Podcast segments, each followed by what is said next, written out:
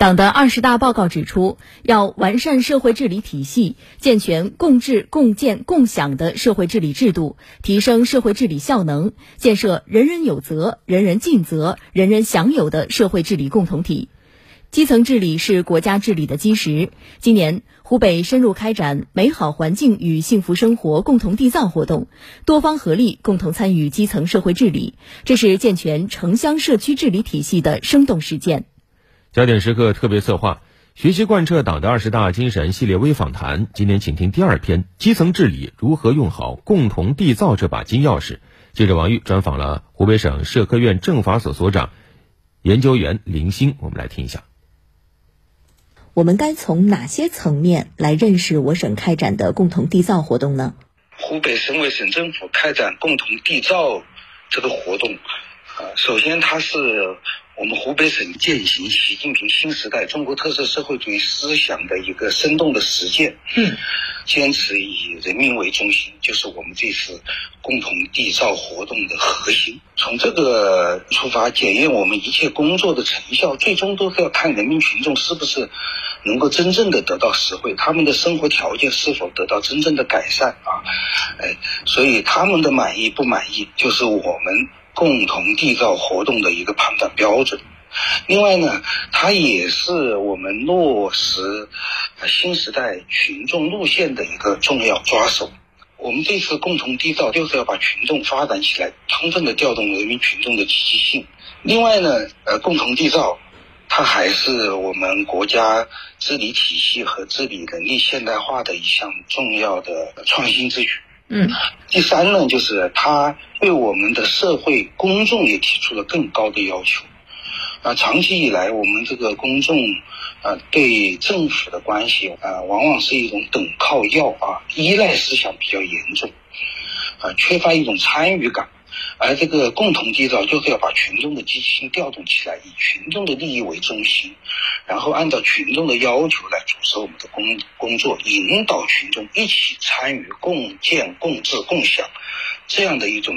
全新的治理方式和建构这样的治理格局，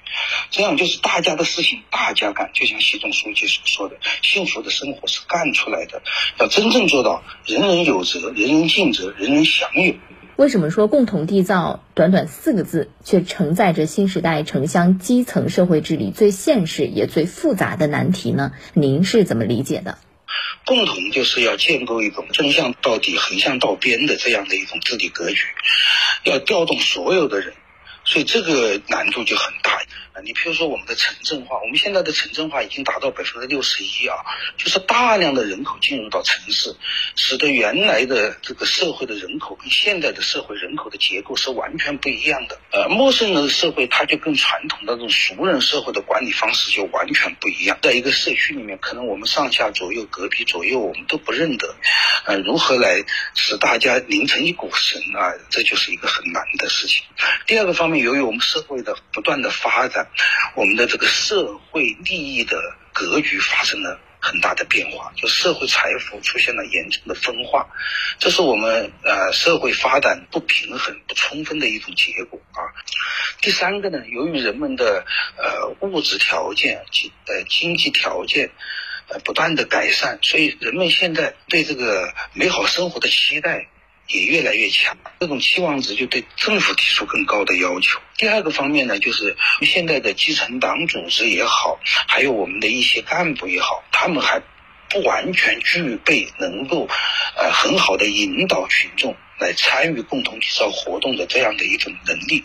和方法。哎，所以这两个方面就决定了啊，共同缔造呃是我们现在一个最现实，但也是最复杂的一个难题。那对我省而言，共同缔造的关键是什么呢？一个是要加强顶层设计和组织建设。我省当前开展的美好环境和幸福生活共同缔造活动，目的就是要探索在决策共谋、发展共建、建设共管、效果共评、成果共享的方法和机制。要到今年年底，要培养出一批掌握着共同缔造理念和方法的骨干人才，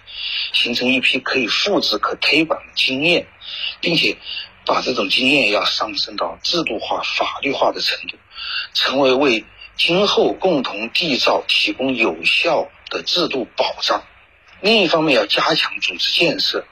啊，要把党的领导要贯穿在共同缔造活动的全过程。第二点是要加强共同缔造的参与平台和渠道的建设，对已有的能够促进公众参与和自治的这个公共服务和社会治理平台要进行整合，推动线上线下共同参与这样的一种方式，扩大公众参与的覆盖面。啊，第三点就是要进一步的提升人民群众共同缔造的能力，我们要更多的通过聚焦民生领域突出问题和存在的这些短板痛点，通过小切口的方式来推动我们社区治理它的效能的提升，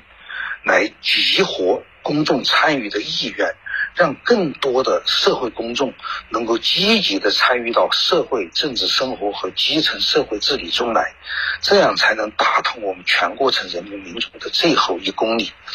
让人民群众真正的感受到我们社会主义民主政治的优越性，感受到我们坚持以人民为中心的这种发展理念在现实生活中间能够得以贯彻落实。